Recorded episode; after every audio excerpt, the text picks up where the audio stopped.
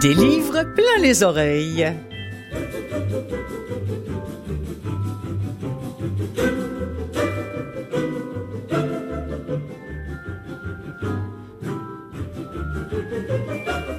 Bonjour, bonjour tout le monde, comment allez-vous Clotilde? C'est en votre compagnie, euh, peut-être vous m'écoutez en podcast, peut-être vous m'écoutez euh, via Canalem qui produit cette émission ou encore via CKVL qui a la gentillesse de la relayer.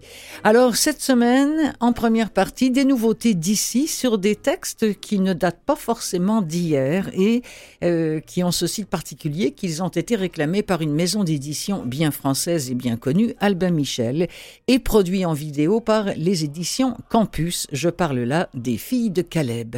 Vous avez peut-être vu rouler la, pub à Radio-Canada.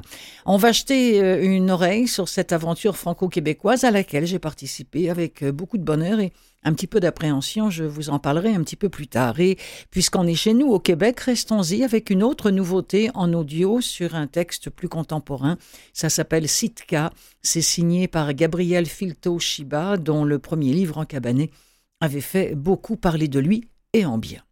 Ensuite, eh bien, les mots d'un homme qui aurait certainement aimé ne jamais se faire remarquer, mais qu'un certain virus a mis de l'avant, si vous voyez ce que je veux dire. Son nom et son visage ont été aussi vus pendant la pandémie que celui de François Legault, ce n'est pas peu dire. Mais que sait-on au juste de, de ce qui se passait entre les murs des soins intensifs de nos hôpitaux au plus profond de la crise? Il semble que ce livre nous en apprenne beaucoup, non seulement sur la Covid, mais aussi sur le travail dans l'ombre des personnes qui gravitent euh, autour des patients qui ont euh, vécu la Covid. Je vous parle de mes carnets de pandémie du docteur François Marquis. Alors, on commence. Tiens, les filles de Caleb. Extrait du tome 1.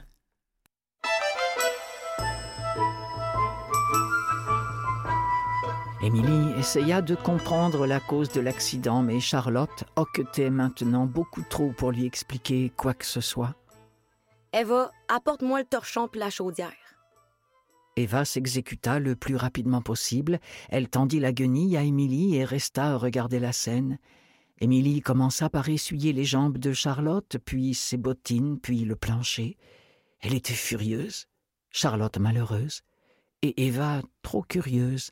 Merci, Eva. Tu peux aller te rasseoir. Eva, se sentant prise en défaut, retourna à sa place, mais chuchota sur son passage qu'il était vrai que Charlotte avait pissé par terre. Le grand Joachim répliqua, assez fort pour être entendu de tous, que cela se voyait et se sentait aussi. Ça sent la punaise à plein nez, avait-il ajouté. Son voisin pouffa de rire, malheureusement un peu trop fort pour ne pas être entendu d'Émilie, qui passait justement à côté de lui, traînant Charlotte par la main afin de la conduire dans ses quartiers. Elle donna une violente tape sur le pupitre. Le rieur sursauta, rougit et finalement blêmit. C'est assez grinça Émilie.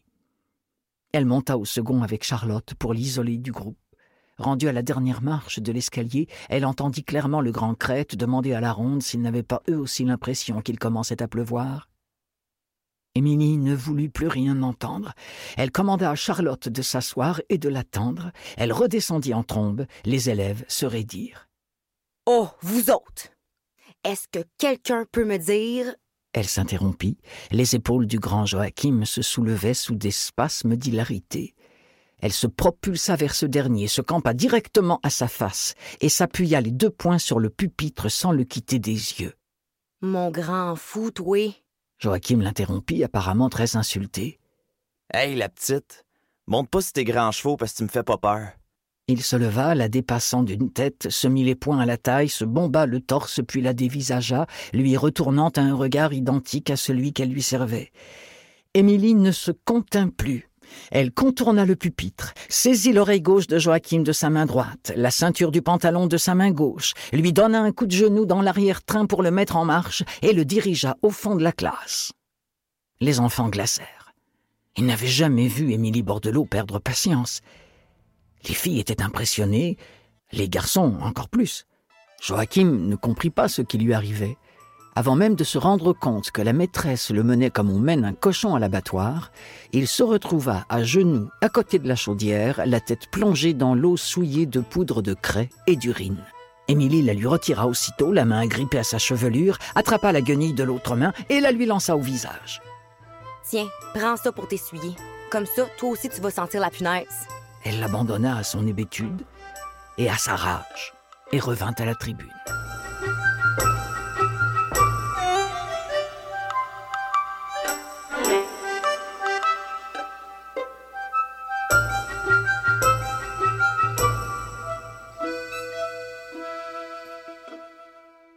C'est fou, hein j'ai longtemps pensé qu'Arlette Cousture était d'origine française.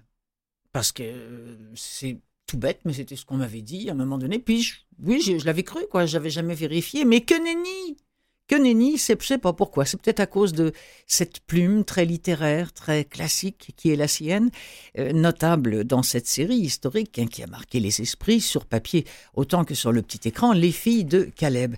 Euh, le premier de la trilogie, Émilie, je le rappelle, est né en 1985. Sur papier, ça avait été édité par Librex et c'était sous-titré ici au Québec Le chant du coq. Nous sommes des millions hein, au Québec à, nous remémorer la, la petite salle de classe évoquée dans l'extrait qu'on vient d'entendre d'ailleurs, avec cette fougueuse Émilie qui ne donnera pas sa place et dont le, le fichu caractère la mettra aussi vite dans le pétrin que ça l'aidera à en sortir. Comment ne pas lire ou ne pas écouter Les filles de Caleb sans mettre le visage de Marina Orsini sous les traits d'Émilie Bordelot? Ce n'est pas facile. Euh, Même chose pour Roy Dupuis d'ailleurs, qui marmonnait déjà dans le rôle de l'ado qui veut apprendre et qui va tomber amoureux de la jeune institutrice. Bon, qui ne se souvient pas de la fameuse scène du cheval. Ouh là là, le cheval qu'on amène à la jument et les deux commencent à être très sérieusement en amour et cette scène, c'est non non mais c'était c'était très très bien fait quoi. Euh, on, on y croyait. Euh, mais figurez-vous que cette scène a été coupée, non en tout cas pas celle-ci, mais une autre scène a été coupée par Netflix. Alors quand j'ai appris qu'une scène serait coupée, je me suis dit ah ça va être la scène du cheval. Pas du tout. C'est la scène où l'on voit, mais brièvement, mais vraiment très très brièvement, sans qu'il parle d'ailleurs, le personnage d'Ovila, jeune Blanc-bec. Oh oh, la j'ai dit le mot en bébé, moi, Blanc-bec. Enfin bon. Bref, le jeune Blanc-bec, tout recouvert de cirage noir pour personnifier un des rois mages et qui a été coupé par Netflix. Moi, je n'ai qu'un mot à dire. Bravo les champions. Alors, tantôt, euh, tantôt des coupures, tantôt ceci, tantôt cela, tantôt une série, tantôt un livre audio. Toujours est-il que il était grand temps qu'il y ait une trilogie. Hein, que cette trilogie-là voit le jour en livre audio. Eh bien, ça y est, c'est fait. Lorsqu'on m'a demandé d'en faire la narration, je ne vous cache pas que j'ai été un petit peu surprise. Mais bon, je me consolais en me disant, après tout, Arlette Cousture est française. que nenni.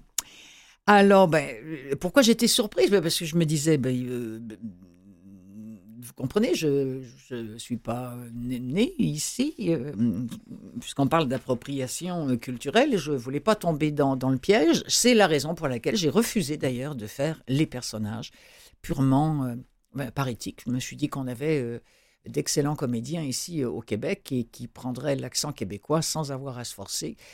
En l'occurrence, là, on a demandé, les studios campus ont demandé à Charles Labbé et Marie-Lou Bellugou. C'est eux à qui on a confié les, les, rôles masculins et féminins des filles de Caleb. Ouf, mes amis, vous l'avez échappé belle. on n'aurait pas fini de rigoler dans les chaumières. Ah, ah. Oh, si, si, si, si, on aurait rigolé. Attends, une phrase, ça va, quoi. Euh, mais en plus, sachant que ça me prend au moins trois verres de vin rouge, j'aurais été pacté pendant, pendant les trois mois que j'ai enregistré le truc, ça ne marche pas. Alors là, voici cette Marie-Lou Bellugou au cœur du tome 2 des filles de Caleb qui consacre Blanche, la fille d'Émilie Pronovo. Euh, en France, euh, ce, le, si le premier s'appelait Le cri de loi blanche, euh, non, c'est ça, c'est le deuxième qui s'appelait Le cri de loi blanche. Ça, c'est au Québec qu'on l'appelait comme ça, alors qu'en France, chez Albin Michel, il l'appelait simplement Blanche. Je ne sais pas si vous vous souvenez du personnage de Berthe. C'était vraiment un très beau personnage, et notamment cette belle scène euh, qui est celle où Émilie euh, vient au couvent pour rencontrer Berthe, où Berthe s'y est enfermée et où Émilie veut à tout prix l'en faire sortir.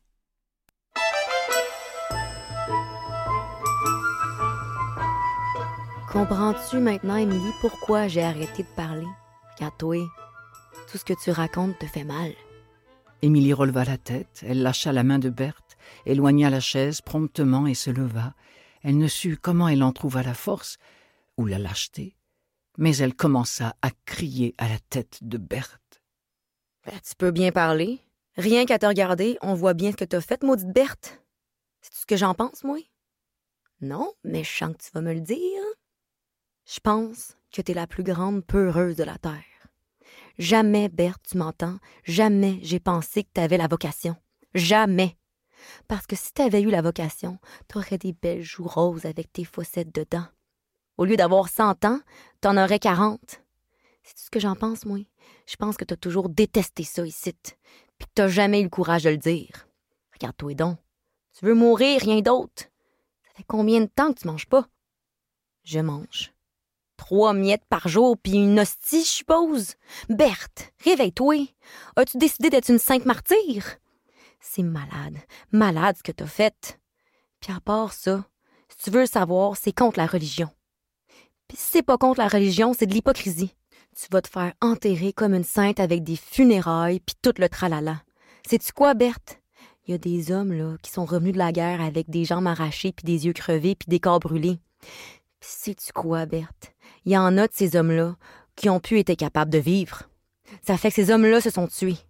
Tout seuls. Ces hommes-là, Berthe, il paraît qu'il n'y a pas de place dans le ciel pour eux autres. Parce que ces hommes-là ont décidé de l'heure de leur mort. Puis toi, Berthe, tu vas avoir droit à tout ça. Dans le vieux visage de Berthe, il y avait maintenant de la couleur. Ses lèvres tremblaient. Tu viens de dire un sacrilège, Émilie. Je viens de dire ce que je pense de toi. Si te dire ce qu'on pense est un sacrilège, mille pardons. Tu vaux même pas un pet. Berthe éclata en sanglots, des sanglots de rage et non de peine. Veux-tu me dire ce que t'es venue faire ici, Émilie Bordelot? Va-t'en. Ici, c'est ma chambre, mon sanctuaire. Personne n'a parlé ici depuis des années. Tu fais résonner les murs avec ta voix de maîtresse d'école. C'est pas un sanctuaire, Berthe. C'est une tombe. Puis toi, une morte vivante. C'est tout ce que j'attends, Émilie Bordelot. Mourir. Jamais plus voir de monde comme toi. C'est bien trop apeurant, hein, Berthe, de voir du monde qui se bat avec la vie. C'est plus facile de se laisser mourir. Maudite Berthe. C'était Nathalie Mallette, euh, je me souviens, qui jouait le, rôle de Berthe dans la série pour la télévision.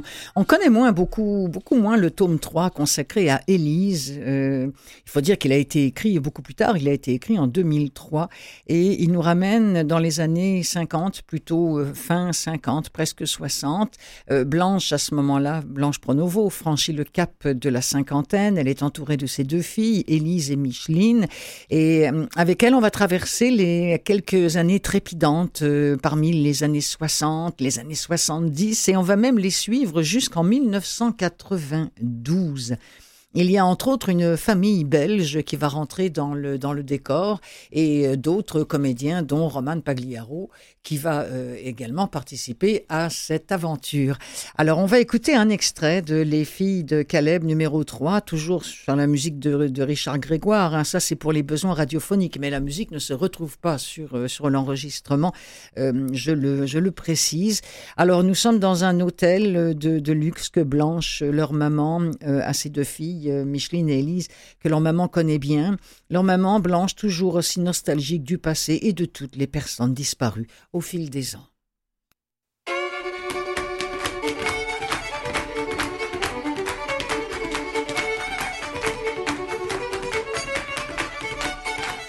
Le maître d'hôtel les avait installés à une table dressée pour cinq personnes. Croyez-vous que vos invités pourront se joindre à vous malgré la tempête? Nous l'espérons. Élise avait répondu avec un sourire à faire fondre les glaçons qui flottaient dans le pichet d'eau qu'un jeune serveur s'était empressé de verser dans leur verre. Elle le remercia d'un battement de cils qui fit soupirer Micheline. Maman, jure-moi que mes cils ne se prendront jamais pour des ailes d'oiseau. Je veux pas avoir l'air du noix à 18 ans, moi. Élise prit une petite gorgée tandis que Blanche s'amusait du propos de sa cadette. On leur versa ensuite du champagne et Élise insista, sous le regard torve du sommelier, pour qu'on serve aussi leurs invités. Blanche et Élise prirent chacune deux coupes et avec Micheline portèrent un toast à cinq verres. À tes cinquante ans, maman, et à tous nos fantômes, renchérit Micheline. Élise fusilla sa sœur du regard lorsqu'elle vit se brouiller celui de sa mère. Elle déposa son verre et baissa le front. Sa mère n'était plus avec elle. Non, sa mère n'avait pas retrouvé son sourire, et Élise avait laissé le sien lui échapper. Blanche n'avait réussi qu'à éteindre quarante-huit de ses cinquante bougies et n'avait pas soufflé une seconde fois regardant la paraffine couler comme les larmes sur le glaçage. Élise vit dans cette maladresse un signe qui confirmait ses pensées. Sa mère avait cessé de vivre depuis deux ans. Blanche se ressaisit, esquissa un sourire crispé qu'elle voulait rassurant, et écrasa les deux dernières mèches entre son pouce et son index. Le temps que le serveur coupe le gâteau, elles avaient retrouvé leur apparente bonne humeur. Elles sortirent de l'hôtel et poussèrent toutes les trois un cri d'étonnement amusé. La tempête avait pris de la force et la neige cachait maintenant le bord du trottoir.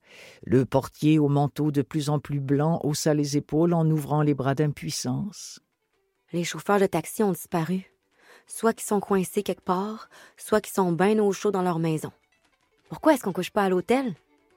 Parce que, ma pauvre petite sœur, on s'appelle Losé, pas Rockefeller. Blanche se demandait si elle pourrait rentrer à pied. Et des autobus, il y en a? Oui, si on peut dire. Il y en a un qui est passé il y a peut-être cinq minutes. Venez les filles, on peut se rendre à Parc Avenue. Ça, c'est le fun!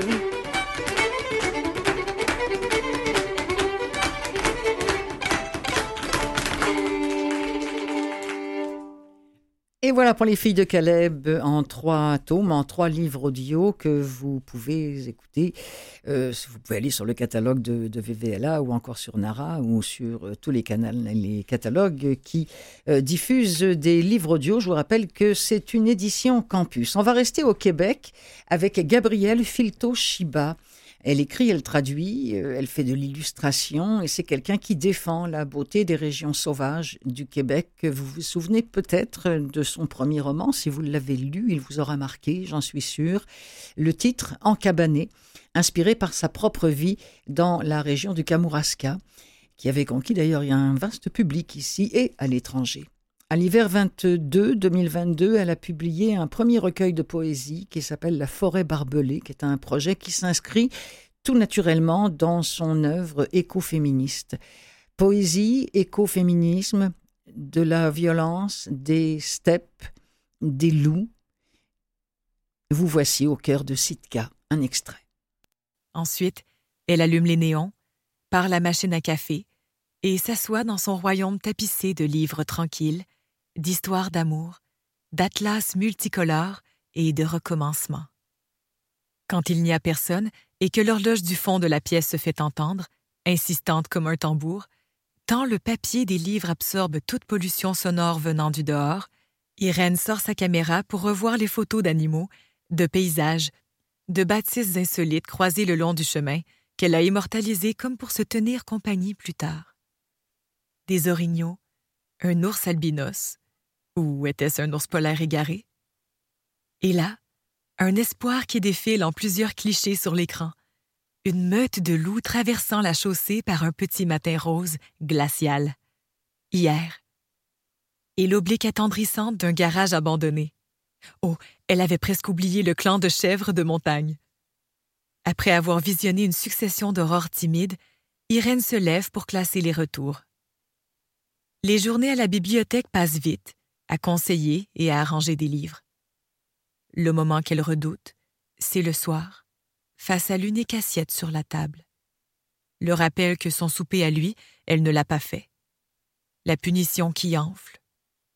Son ex a dû briser toute la vaisselle, cuisiner leurs connaissances une à une, appeler la police, invoquer une folie toute féminine qui excuserait ses excès à lui. Ouf, il ne faut pas y penser. Ici, il le fallait, parler des coups, des bleus maquillés, pour nommer l'horreur, et que tous ses souvenirs, asticots se régalant du cadavre qui était devenu sa vie avec lui, cessent leur chatouillement. Ici, Irène faisait un pas de plus vers sa guérison?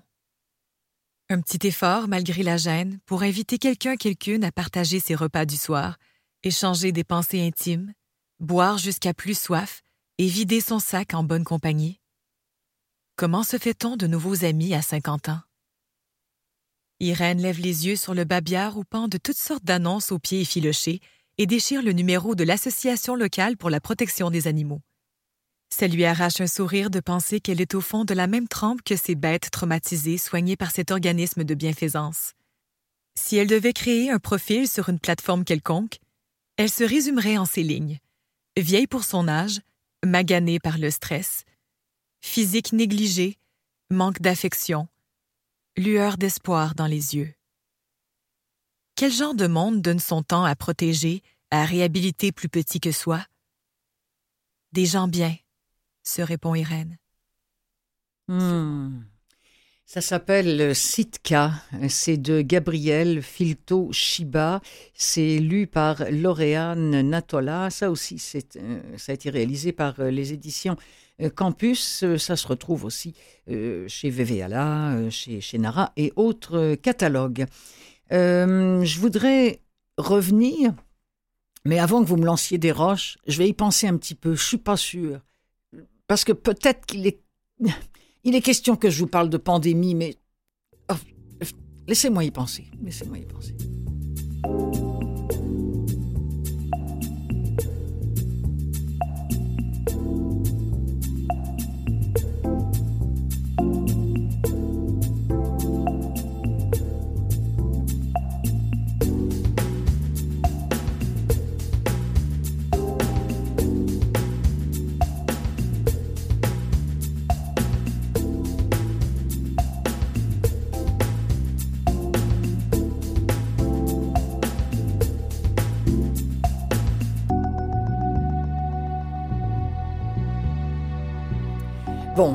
Ok, tournez pas le bouton tout de suite, hein, mais euh, c'est vrai que je pense que le livre dont je vais vous parler maintenant et vous faire écouter un extrait est un livre important.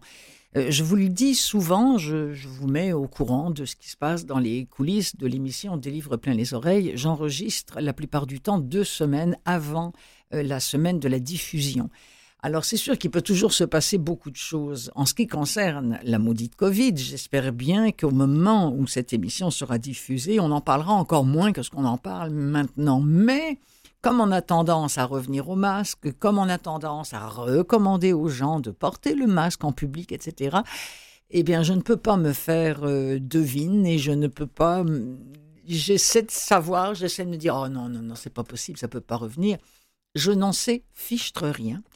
Et j'ai vu passer dans les catalogues d'ici ce livre écrit par le docteur François Marquis. Ça s'appelle Mes carnets de pandémie. Vous savez, le docteur François Marquis, cet intensiviste très connu du public, qui nous raconte dans ce bouquin son expérience de la pandémie. Il est écrit au jeu, son, son livre, et il nous plonge au cœur du quotidien, dans l'unité des soins intensifs d'un hôpital universitaire, avec ses victoires, avec ses défaites, ses erreurs et ses bons coups.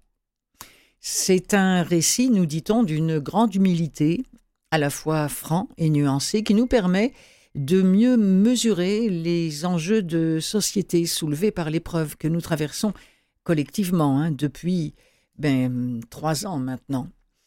Ou presque. Oui, oui ça, ça a fait trois ans. Mais oui, ça a fait trois ans. Alors, ça va nous permettre d'en apprendre euh, énormément sur notre système de, de santé que l'on sait chancelant, mais jusqu'à quel point.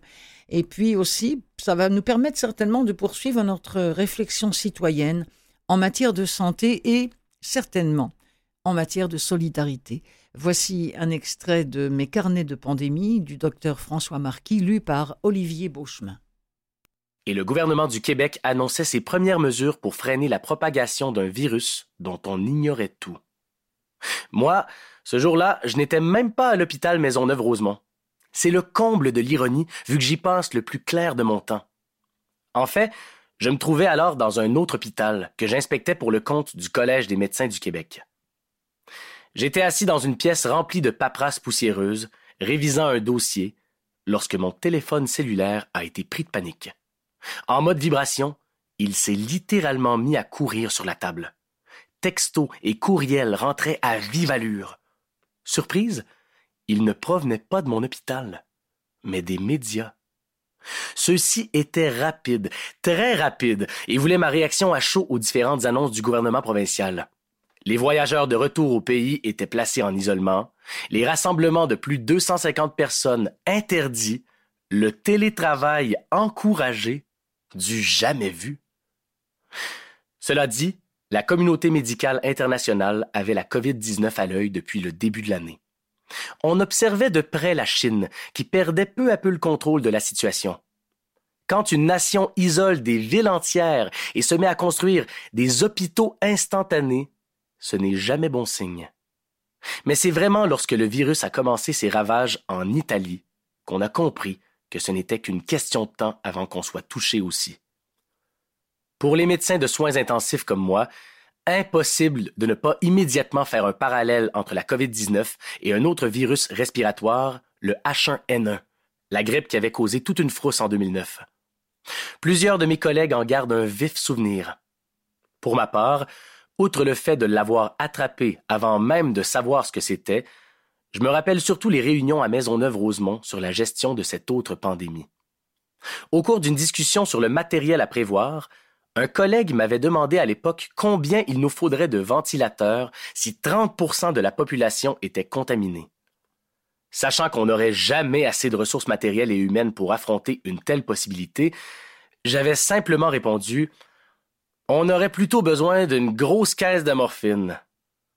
On m'avait alors poliment invité à quitter l'équipe de préparation qui, pourtant, envisageait sérieusement l'idée de louer l'aréna Maurice Richard pour y entreposer les morts.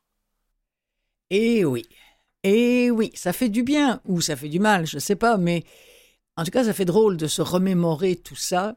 Mais imaginez, ils avaient envisagé d'aller euh, ouvrir l'aréna Maurice Richard pour y entreposer des morts. Ça, ça regardait mal.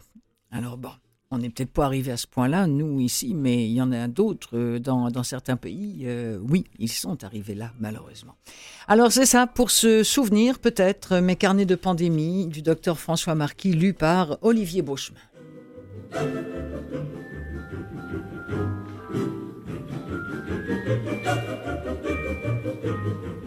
En seconde partie, le bonheur, entre autres, de retrouver l'ami Gérald de Cousineau. Vous écoutez Clotilde Seix, c'est l'émission des livres plein les oreilles, qui ne traite, je vous le rappelle, que de livres audio.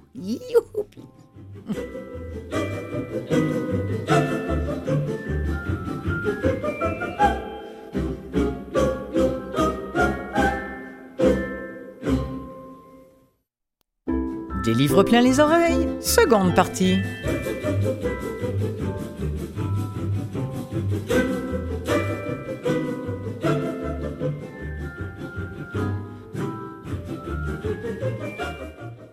En seconde partie, j'aime tant savoir que l'ami Gérald Cousineau sera de la fête. À chaque mois, ce dévoreur de livres par les oreilles, cécité oblige, nous fait l'honneur de cette belle voix et de cet esprit si vif. Comment ça, vous ne le connaissez pas? Eh ben, vous êtes, euh, vous avez drôlement raison de vous brancher en ce moment à Canal M ou encore sur ce podcast qu'est celui de Des livres plein les oreilles. cette semaine, avec Gérald Cousineau, ce sera l'occasion pour nous de parler du petit dernier de Valérie Perrin en livre audio, celle dont le livre 3 a obtenu un grand succès euh, l'an dernier. Euh, celui-ci s'appelle Les oubliés du dimanche. Oui, je sais, je l'ai déjà évoqué à cette émission-là tout récemment en tant que nouveauté audio, mais comme vous, je ne l'ai pas ni lu ni écouté. Alors j'avais bien hâte d'entendre ce que Gérald de Cousineau a à nous en dire. Ensuite, eh bien, comme je le fais à chaque semaine, je feuillette pour vous pas mal de catalogues de livres audio à droite et à gauche pour voir ce qu'on nous recommande. Euh, en guise d'incontournable ou de nouveautés. Il y aura donc pas mal d'extraits euh, à vous mettre entre les oreilles. Mais d'abord, l'ami Gérald Cousineau.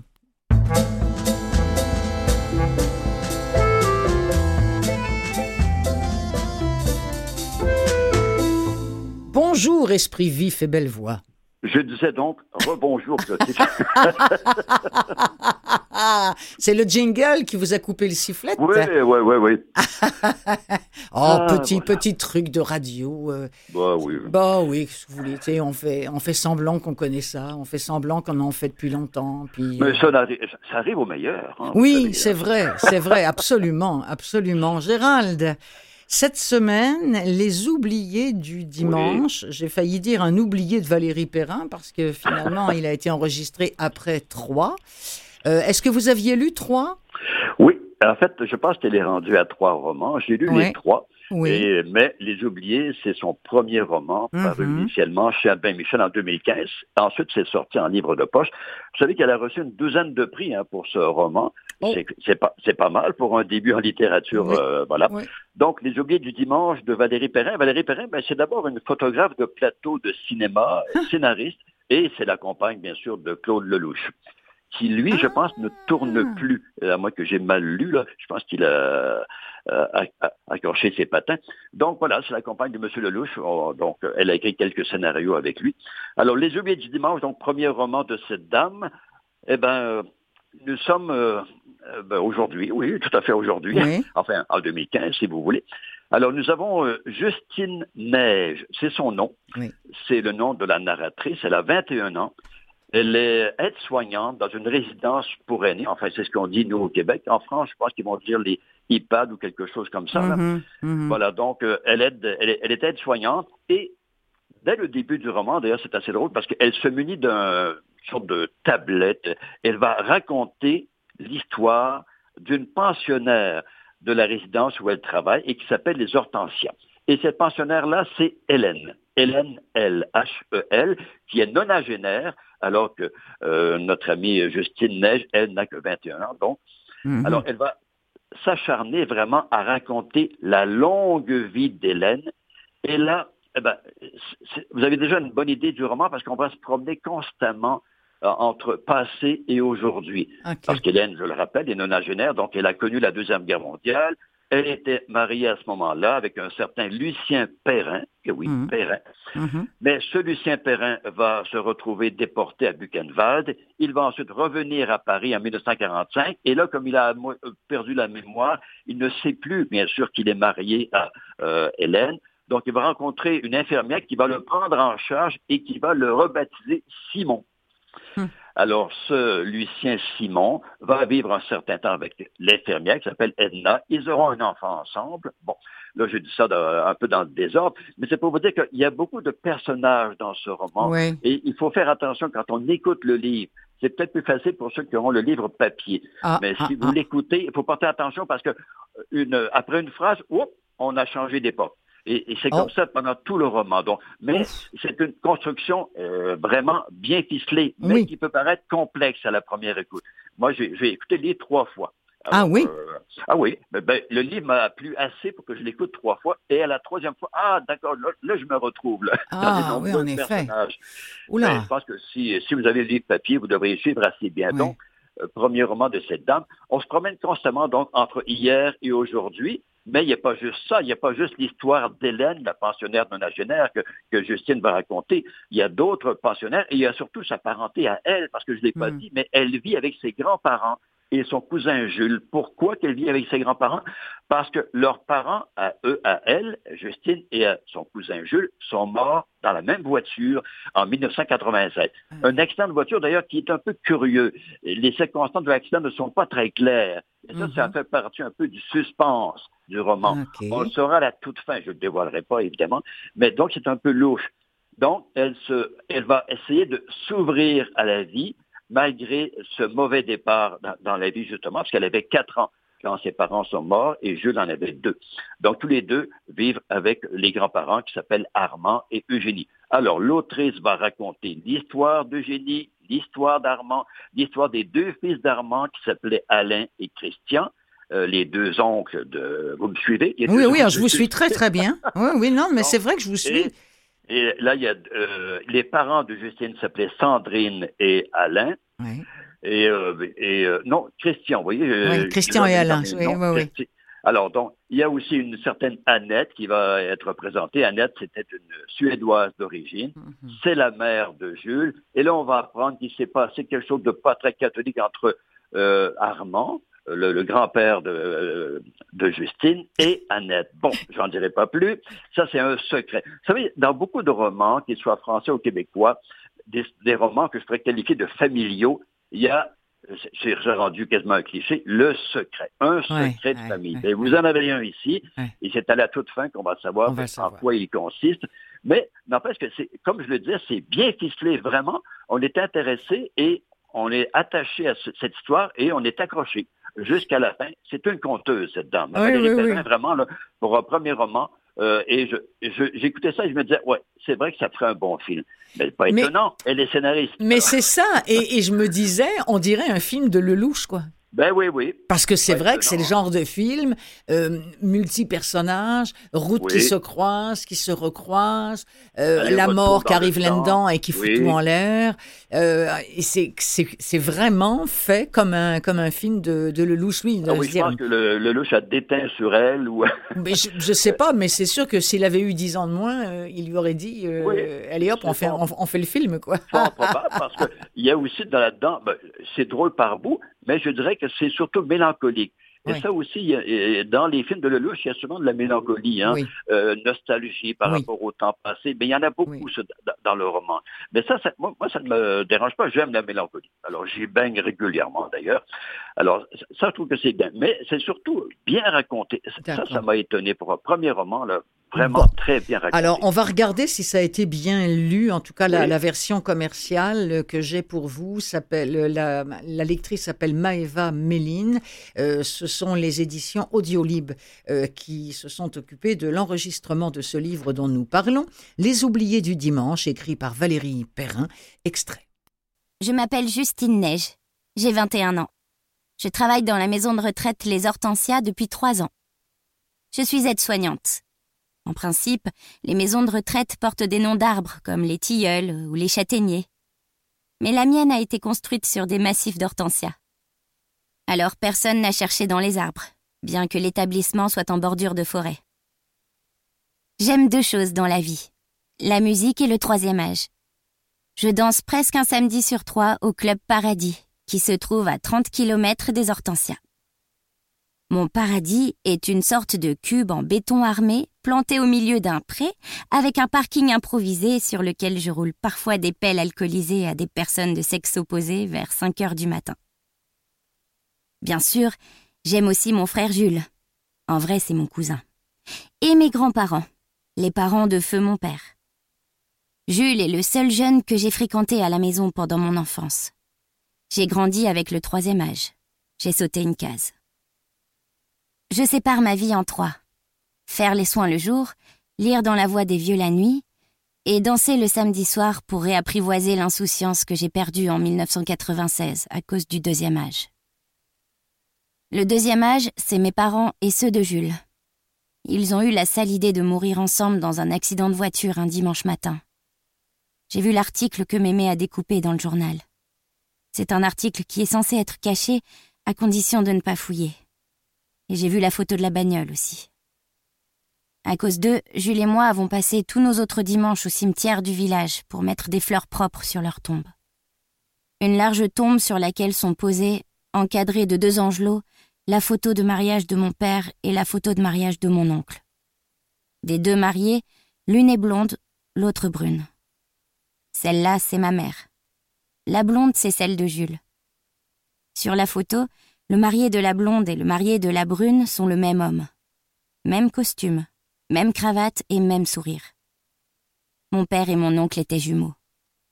Comment le même homme en apparence a-t-il pu tomber amoureux de deux femmes différentes? Et comment deux femmes pouvaient être amoureuses du même homme? Voilà les éternelles questions que je me pose encore en franchissant les grilles du cimetière. C'est une écriture vraiment intéressante, hein. j'aime beaucoup. Euh, très oui, j'aime bien, j'aime bien la lectrice. Je trouve qu'elle a l'âge de la, du personnage principal, Justine. Euh, ce côté un peu naïf et en même temps déluré. Hein. Ah oui, oui. Euh, quand on les dit baisers alcoolisés. pelles, ah oui. oui, euh, elle se retrouve souvent la fin de semaine avec un, un, un, un homme différent. Bon, donc, euh, elle n'est pas née de la dernière pluie. Non. Mais c'est bien lu, mais c'est tout à fait ça. Et l'essentiel est là. L'essentiel Oui, du oui, livre oui, est là. Bien sûr, il y a le suspense qui va s'accroître avec le temps. Il y a même un personnage qu'on appelle le corbeau, on ne saura pas trop qui c'est, mais qui euh, appelle les gens pour leur dire que leurs parents aux Hortensia est décédé, alors que c'est pas vrai. C'est terrible quand même. C'est terrible. C'est affreux. Donc, c'est- ça. Euh, vraiment un beau livre. Et moi, je suis épaté par le fait que c'est un premier roman. Alors, bravo, Madame Perrin. Et il y a une phrase qui m'a plu dès le début. Ce n'est pas de Valérie Perrin du tout, mais c'est une citation d'un certain Philippe Deluc que je ne connais pas. Et j'ai trouvé ça amusant comme début du roman. Et il dit Être vieux, c'est être jeune depuis plus longtemps que les autres. Ah, Tiens, c'est- c'est c'est- c'est amusant, ça. Mais est-ce que est-ce que c'est Deluc ou Gueluc? Est-ce que c'est c'est pas celui qui fait le chat? C'est le Est-ce que c'est Philippe Gueluc Deluc? Oui, c'est c'est Oui, le- créateur du chat. Vous savez, Ah, l'espèce de gros Ah, chat. Ah, Hein, voilà que- évidemment, c'est- dans la. Oui, c'est vrai que c'est une phrase qui, qui pourrait très bien. euh, Voilà. venir d'un humoriste. Et Euh, je le et je le vois bien, ce chat Ah, euh, dire la phrase. Euh, Redites-la pour voir. Alors, être vieux, c'est être jeune depuis plus longtemps que les autres. Eh ben c'est ça. Ah, je, je ah, ça c'est signé le chat. Ça, Ah, donc, ça vient d'une bande dessinée. Voilà, ben, c'est, Ah, ben. c'est- c'est- Ouh. oui, une bande dessinée, mais c'est plus comme des, comme des tableaux. Euh, Ah, il arrive comme ça, et à chaque fois, le chat en question arrive avec une, avec une phrase qui se veut, un- qui est souvent une, une, une lapalissade, mais, Un peu mais comme euh, le Mafalda. Ma, ma- euh, Mafalda, oui, un petit peu euh, Oui, comme oui, oui. l'argentin, mais, mais non, mais c'est ça, hein, c'est ça, c'est bien Philippe Gueluc. Ah, bah c'est formidable. Merci, euh, l'ami Gérald, parce que je me demandais si vous aviez aimé ça. Quand Oui. je vous ai aimé, oui, hein. Bon, bah oui, pour l'écouter trois fois, j'imagine. Alors, eh ben, prenez soin de vous, Gérald. Hein? Mais vous et tout. Vous et tout. Allez, au mois prochain, salut. Au, au plaisir. Au, Au revoir. plaisir, bye bye.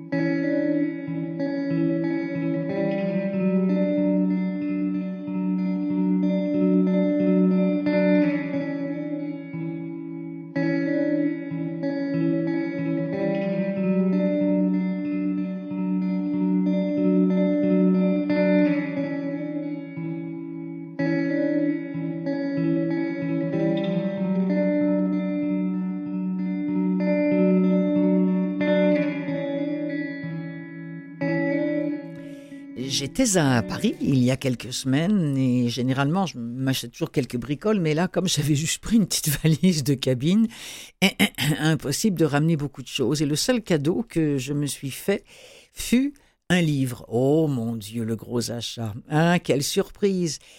Écrire la vie d'Annie Ernaux, un livre lourd dans tous les sens du terme, mais surtout lourd de sens, de mémoire, de, de déchirure, d'espoir aussi.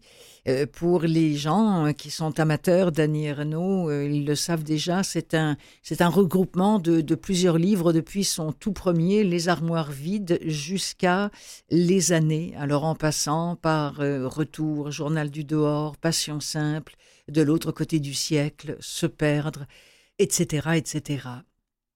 Annie Ernaux, qui a déclaré en 1963, donc elle était jeune encore, écrire n'est pas pour moi un substitut de l'amour, mais quelque chose de plus que l'amour ou que la vie. Elle a dit également en 1990 cette sensation terrible toujours d'être à la recherche de l'écriture inconnue, comme cela m'arrive de désirer une nourriture inconnue, et je vois le temps passer, nécessité d'écrire contre le temps, la vieillesse. Écrire la vie, non pas ma vie, dit Annie Ernaux, ni sa vie, ni même une vie. La vie, avec ses contenus qui sont les mêmes pour tous, mais que l'on éprouve de façon individuelle. Le corps, l'éducation, l'appartenance et la condition sexuelle, la trajectoire sociale, l'existence des autres, la maladie, le deuil. Elle dit encore Annie Ernaux, je n'ai pas cherché à m'écrire, à faire œuvre de ma vie. je me suis servi d'elle, des événements, généralement ordinaires, qui l'ont traversée, des situations et des sentiments qu'il m'a été donné de connaître, comme d'une manière à explorer pour saisir et mettre au jour quelque chose de l'ordre d'une vérité sensible. Si j'ai choisi de vous lire comme ça à haute voix les mots d'Annie Ernaux, c'est parce que je n'aurais jamais pu parler de cette écriture que j'aime autant aussi bien qu'elle vient de le faire. J'ai eu envie d'entendre les mots d'Annie mais aussi d'entendre sa voix. Alors voici Annie Ernaux, prix Nobel de littérature 2022, faut-il le rappeler, dans un extrait de L'autre fille. D'après l'état civil, tu es ma sœur. Tu portes le même patronyme que le mien, mon nom de jeune fille, Duchesne. Dans le livret de famille des parents, presque en lambeaux, à la rubrique naissance et décès des enfants issus du mariage, nous figurons l'une au-dessous de l'autre. Toi en haut avec deux tampons de la mairie de Lillebonne, scène inférieure, moi avec un seul. C'est dans un autre livret officiel que sera remplie pour moi la case décès, celui qui atteste de ma reproduction d'une famille, avec un autre nom. Mais tu n'es pas ma sœur, tu ne l'as jamais été. Nous n'avons pas joué, mangé, dormi ensemble. Je ne t'ai jamais touché, embrassé. Je ne connais pas la couleur de tes yeux. Je ne t'ai jamais vu. Tu es sans corps, sans voix. Juste une image plate sur quelques photos en noir et blanc. Je n'ai pas de mémoire de toi. Tu étais déjà morte depuis deux ans et demi quand je suis née. Tu es l'enfant du ciel, la petite fille invisible dont on ne parlait jamais, l'absente de toutes les conversations, le secret. Tu as toujours été morte. Tu es entrée morte dans ma vie, l'été de mes dix ans. Née et morte dans un récit, comme Bonnie, la petite fille de Scarlett et Dorette dans Autant n'emporte le vent. La scène du récit se passe pendant les vacances 1950, le dernier été des grands jeux du matin au soir entre cousines, quelques filles du quartier et des citadines en vacances à Yvetot. On jouait à la marchande, aux grandes personnes, on se fabriquait des maisons dans les nombreuses dépendances de la cour du commerce des parents, avec des casiers à bouteilles, des cartons et des vieux tissus. On chantait chacune son tour, debout sur la balançoire. Il fait bon chez vous, maître Pierre, et ma guépière et mes jupons, comme au crochet radiophonique. On s'échappait pour cueillir des murs. Les garçons étaient interdits par les parents sous le prétexte qu'ils préféraient les jeux brutaux. Le soir, on se séparait, sale comme des peignes. Je me lavais les bras et les jambes, heureuse de recommencer le lendemain. L'année d'après, les filles seront toutes dispersées ou fâchées. Je m'ennuierai et je ne ferai que lire je voudrais continuer à décrire ces vacances-là, retarder. Faire le récit de ce récit, ce sera en finir avec le flou du vécu, comme entreprendre de développer une pellicule photo conservée dans un placard depuis soixante ans et jamais tirée. Je vais vous faire une confidence. En ce moment, depuis que je me suis procuré ce livre, Écrire la vie d'Annie Ernaux, depuis que je l'ai ramené au Québec, tous les soirs, je dis bien tous les soirs, pendant au moins une demi-heure, je me fais le plaisir de lire du Annie. Je prends une page. Euh, c'est parce que c'est quand on fait de la narration, de la lecture, lire du Annie Ernaux, c'est, c'est, je peux pas, je sais pas comment vous dire, c'est, jouissif, c'est, c'est comme c'est, voilà. Alors, euh, Annie Ernaux qu'on vient d'entendre, et c'est sa voix aussi qu'on vient d'entendre. Si vous ne l'avez encore jamais lu ou entendu, euh, tous ces livres n'ont pas été enregistrés en audio malheureusement, mais allez dans le pire des cas, allez vous procurer un bon livre papier, et puis tapez-vous du Annie Ernaux, mes amis. Euh, qu'est-ce que j'ai pour vous? Ah oui, bah, ce serait important aussi qu'on finisse euh, sur quelques nouveautés. Euh, bah, au moins une, je pense que c'est tout le temps que, que j'aurai. pour, pour ce livre-là, qui s'appelle Entrer dans la danse, qui est signé Jean Telet, c'est lu par Alexandre Astier. il faut se souvenir d'une chronique alsacienne qui date de 1519. Oui, évidemment, personne ne s'en souvient, moi non plus, mes amis. Résumé, une étrange épidémie a eu lieu dernièrement et s'est répandue dans Strasbourg de telle sorte que dans leur folie, beaucoup se mirent à danser et ne cessèrent jour et nuit pendant deux mois sans interruption, jusqu'à tomber inconscients, beaucoup sont morts. C'est la pandémie de la danse, chronique alsacienne, 1519. Une lectrice, j'ai pris ça euh, sur je ne sais plus quel site, a écrit Vous connaissez certainement l'expression avoir la danse de Saint-Guy. Mais est-ce que vous savez d'où ça vient? Eh bien, au XVIe siècle, à Strasbourg, la foule, et parce que c'est une histoire vraie, fut prise d'un étrange mal. Les gens se jettent dans la rue pour danser, ou plutôt pour bouger, car la danse est assez étrange. Ils ne sont plus maîtres de leurs membres. Cela devient assez gênant, évidemment, pour les autorités locales, d'autant plus qu'il y a 2000 personnes dans la rue. On n'est pas dans les convois de la liberté, là. On est 2000 personnes qui dansent à Strasbourg.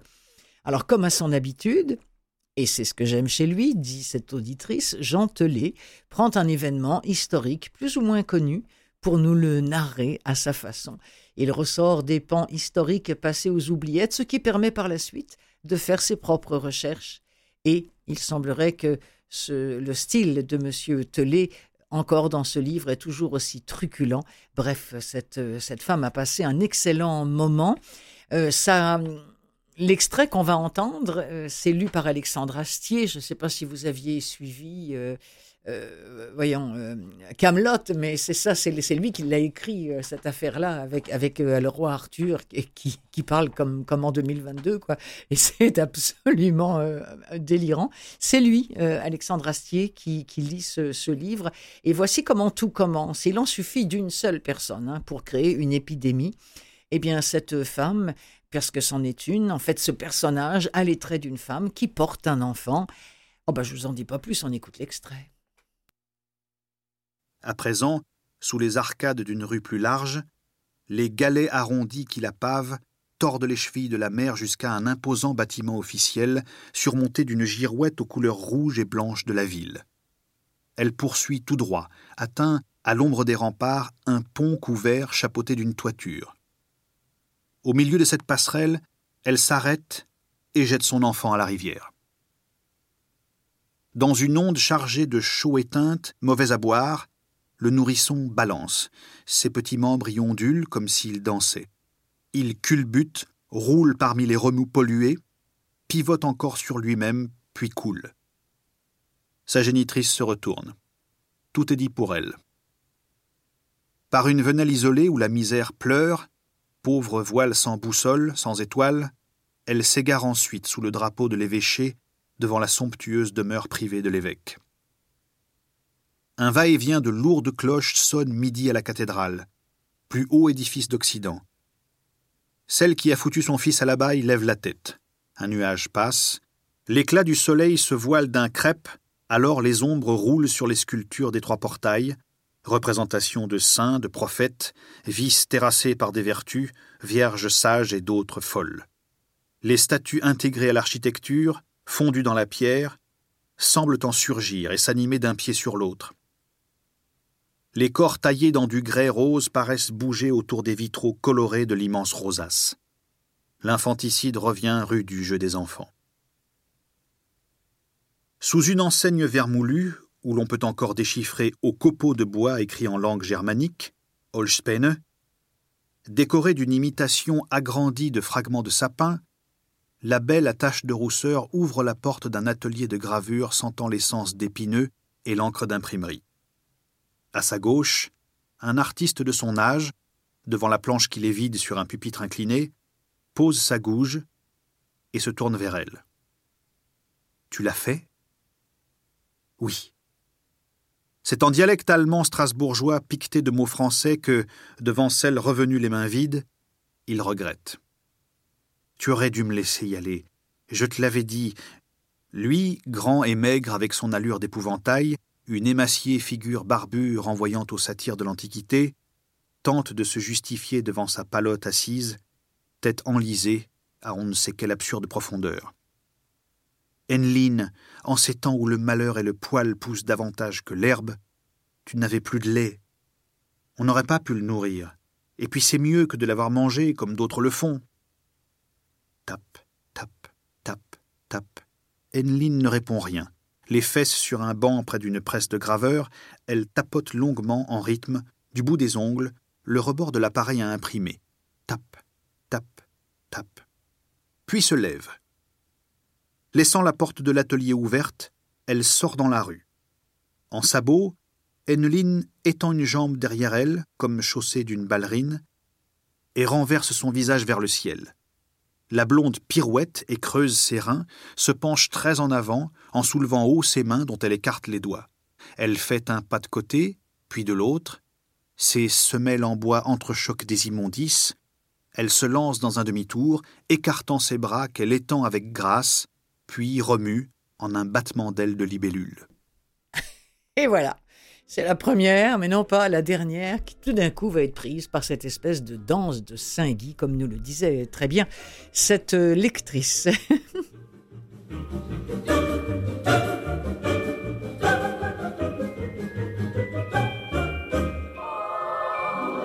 Allez, vous aussi, entrer, non pas dans la danse, mais entrer dans le livre audio. C'est ce que vous propose cette émission hebdomadaire des livres plein les oreilles, réalisée, animée pour vous par Clotilde Sey, appuyée toujours aussi gentiment par l'ami Mathieu Tessier dans sa régie. Merci à vous de parler de nous. Merci de lire des livres audio. Plus vous allez en lire, plus vous allez en acheter et plus il va s'en enregistrer. Alors, je vous souhaite une excellente journée, mes amis. Je vous retrouve euh, dès la semaine prochaine. Salut! thank you